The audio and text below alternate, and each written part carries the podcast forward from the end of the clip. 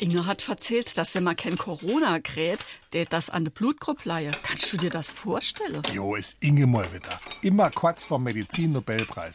Wie kommt's dann dort drauf? Ei, bei Manfred und beim Hildegard wäre das so gewesen. Er hätt's gehabt und es hat sich nicht angesteckt, obwohl sie dicht aufeinander gehuckt haben.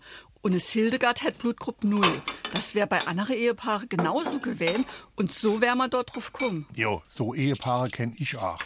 Hoffen mal lieber, dass wir jetzt mit dem Corona dort durch sind. Jo, ich brauch's auch nicht mehr. Ich klopp dreimal auf Holz. SR3. Warum wir so reden. Wie man schwätze. Wenn jemand auf Holz klopft, dann wird es wichtig. Das ist bei einem Richter so, bei einem Auktionator ebenso und auch wenn es um das eigene oder das Glück von anderen geht.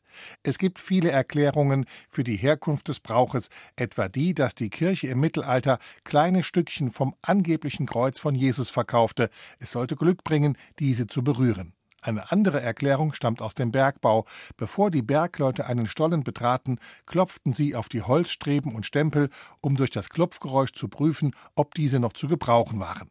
Ähnlich sollen es die Seefahrer am Mast ihres Segelschiffes gemacht haben. Das sollte ihnen für die Überfahrt Glück bringen. SR3.